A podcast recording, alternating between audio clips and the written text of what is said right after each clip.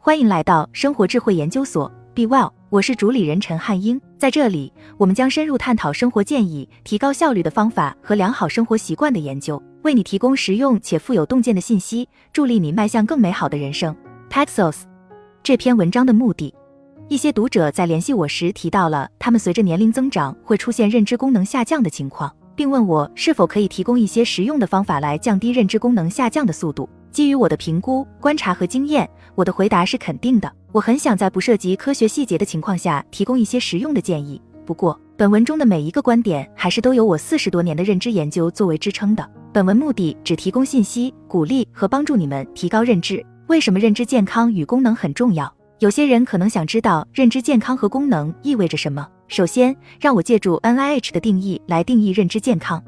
认知健康即清楚的思考、学习和记忆的能力，是进行日常活动的一个重要组成部分。认知健康只是整个大脑健康的一个方面。提升认知健康，旨在降低风险，防止神经退行性疾病和精神健康问题的出现。正如我在以前文章中提过的那样，数百万人都患有认知功能障碍。认知健康源自人类的基本需求，可以平衡我们的荷尔蒙和神经递质。尽管认知健康在任何年龄段都至关重要，但对老年人群来说更为关键，因为随着年龄增长，我们的认知功能会加速下降，人们也会随着年龄的增长而变得更加焦虑。一些神经退行性疾病，如痴呆症，以及心理健康疾病，如焦虑或抑郁症，都可能是由认知功能下降引起的。这五种心理健康状况会导致记忆障碍。氧化压力和炎症是影响认知健康的两个关键因素。压力和炎症都是生长和恢复的必要条件，但是如果过量，它们就会对大脑有伤害，导致认知功能下降。根据我的经验，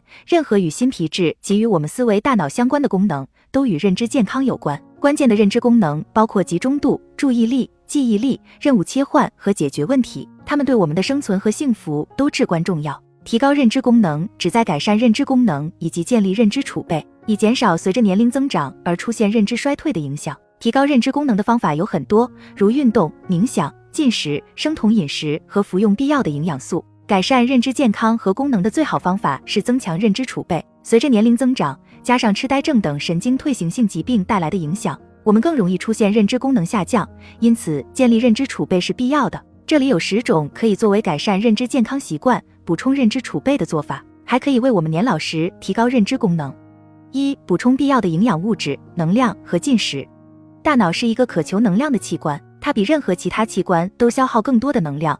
如果缺乏能量，就会停止运转。它还需要蛋白质、健康脂肪、葡萄糖和各种微量营养素。关键点是要有均衡的饮食，根据我们的喜好，从动植物中摄入能量和营养物质。在某个特定的时间段饮食，在其他时间保持进食，可以改善大脑的生物化学特性。我在一篇题为《进食如何改变大脑化学》的文章中解释了这一点。进食会带来酮症，尽管大脑主要使用葡萄糖，但酮类物质为大脑提供更清洁的替代能源。贝塔羟基丁酸是大脑的能量来源，也是减少炎症和氧化压力的信号分子。二、定期运动，大脑需要通过身体和精神锻炼来持续刺激，锻炼为大脑带来兴奋效应。运动对认知健康的价值是无可辩驳的。遗憾的是，有些人不喜欢运动，觉得运动枯燥乏味。然而，我们可以通过做快乐的活动，将体育锻炼变成乐趣。当锻炼是快乐的，那么大脑就会渴望做更多的锻炼。毫无疑问，我们把锻炼变成爱好也是有可能的。我就做到了。例如，在蹦床上跳跃，在喜欢的音乐中跳舞，健美操、瑜伽和游泳也都是我的爱好。我不需要付出额外的努力，也不需要额外的动力，就可以进行这些活动。快乐的运动会影响我们大脑中的化学物质，一些激烈的锻炼可以大幅增加大脑中 BDNF 的含量。BDNF 对保持大脑活跃和年轻至关重要，它是一种能在年龄增长以及精神逐渐衰退的情况下增加认知储备的工具。定期运动可以使身体对胰岛素敏感，使大脑更好地利用葡萄糖。此外，激烈的体育锻炼可以促进酮症，为大脑创造替代能源，从而提高大脑的性能。锻炼还可以改善心率变异性，心率变异性是神经再生的一个重要因素。三、保证恢复性的睡眠和休息，在受到刺激后，大脑需要休息以创造一种微妙的平衡。要保持这种平衡，需要进行许多生理和心理活动。睡眠就是身体和大脑的一种恢复机制，它会影响荷尔蒙和神经递质。有两种荷尔蒙在睡眠质量和失眠方面起着关键作用：皮质醇和褪黑素。这些荷尔蒙在睡眠周期中扮演着相反的角色。例如，虽然皮质醇让我们保持清醒，但褪黑素让我们昏昏欲睡。当一个更高时，另一个就会变低。运动的影响可以通过休息和娱乐来中和。当我们让身体休息和享受活动时，我们的荷尔蒙和神经递质就会得到平衡。恢复性的睡眠可以增加生长激素和平衡性激素，促进恢复以及合成代谢。激素和神经递质的平衡可以从氧化应激中恢复神经元和连接，并为细胞启动生长。睡眠不足可能会对大脑产生严重的不良影响。四、保持阅读、写作和听讲。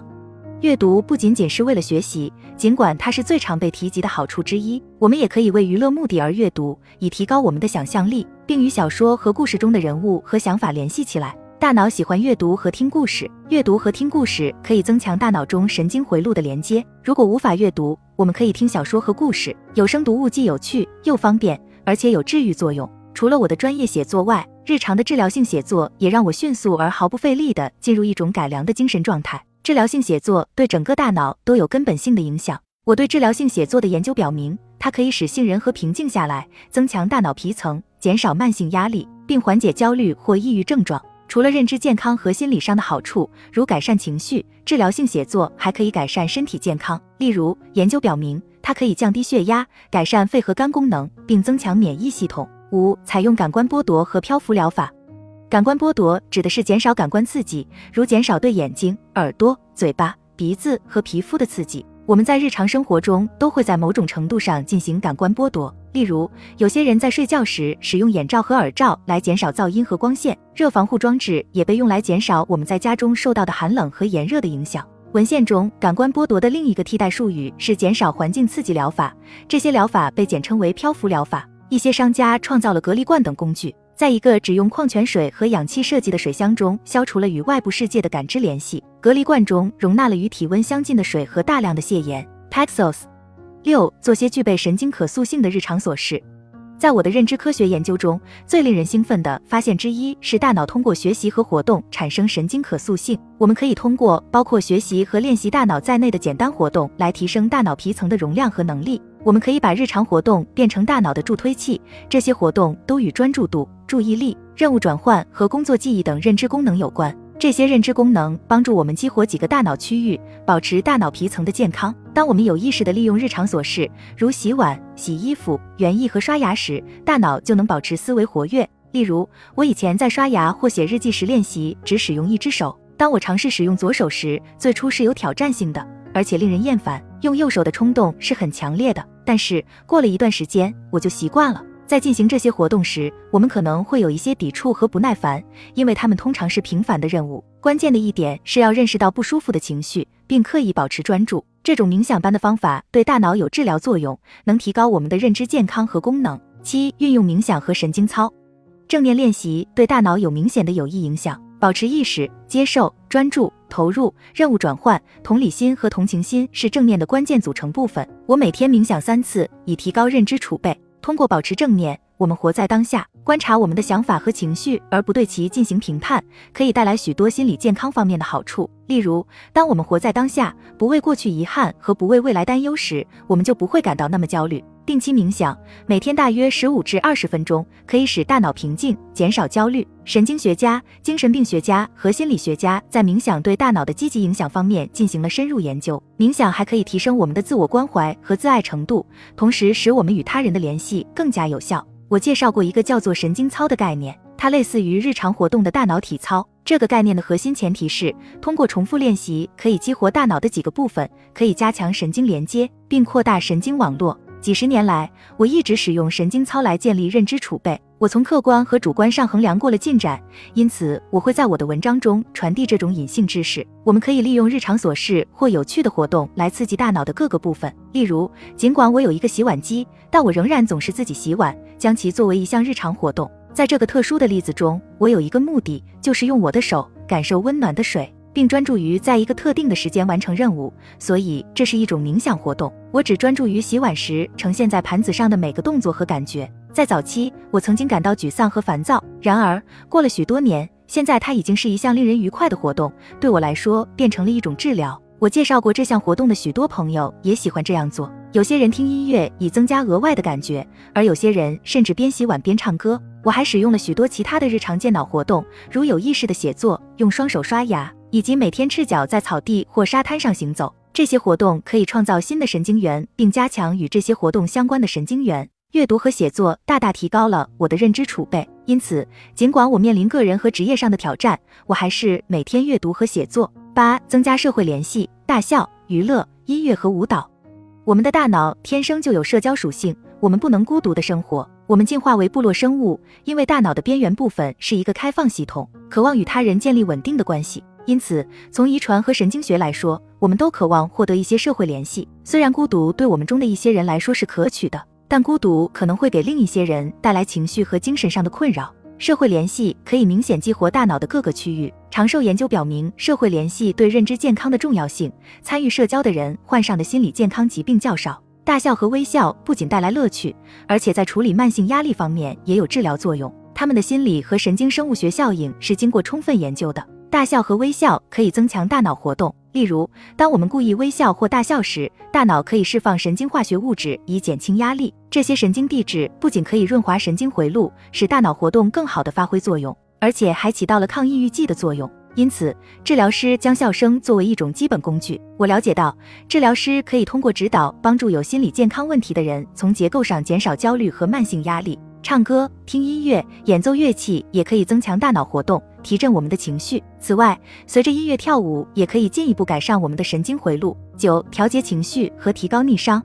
情绪调节是应对压力的关键。过度的压力，特别是当它变成慢性压力时，会导致严重的心理健康问题。慢性压力是许多疾病的根本原因。正如本文所提到的，情绪压力是身体和大脑能量不足的成因中非常重要的部分。因此，情绪压力会使我们无法过上满意的生活。情绪调节需要我们提高情绪智力，提高情绪成熟度，增强逆境商数，进而减少情绪压力。我们需要一些有用的技巧和结构化的框架来应对情绪中的毒素以及长期压力，在工作中尤为如此。当我们获得这些能力时，我们可以体验到丰富的能量，这样我们的大脑就可以茁壮成长。为我们服务更长时间。通过情绪调节，我们可以提高逆商，而逆商是改善认知健康和功能的一项关键技能。十，在心流状态下工作，在心流状态下工作对大脑和心智来说都是理想的。心流状态可以改变我们在特定时间中的意识内容，使我们的精神和身体表现达到最佳状态。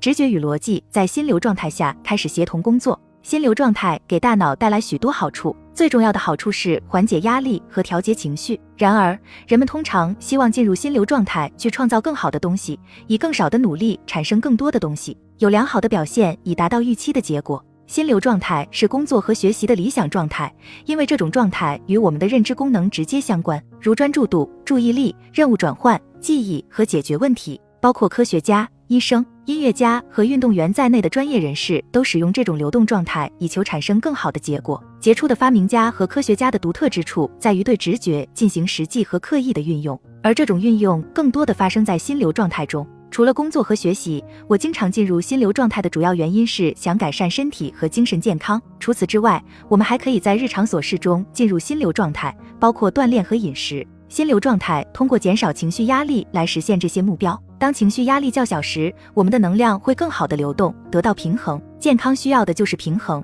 结论和启示：数以百万计的人受到认知衰退的困扰，最终导致认知功能障碍。然而，随着年龄的增长，改善认知健康和功能，以降低风险并防止认知功能下降是可行的。尽管认知健康在任何年龄段都是至关重要的，但它对老龄人群来说更为关键，因为随着年龄的增长，我们的认知功能会下降。我们也会随着年龄的增长变得更加焦虑。一些神经退行性疾病，如痴呆症和心理健康疾病，如焦虑或抑郁症，都可能是由认知功能下降引起的。压力反应和炎症是影响认知健康的两个关键因素。压力和炎症对于成长和恢复都是必要的。然而，如果过量，它们可能会对大脑来说具有毒性。认知健康来源于人类平衡荷尔蒙和神经递质的基本需求。任何与新皮层及与思维大脑有关的心理功能都与认知健康有关。关键的认知功能包括专注度、注意力、记忆力、任务转换和问题解决，它们对我们的生存和福祉至关重要。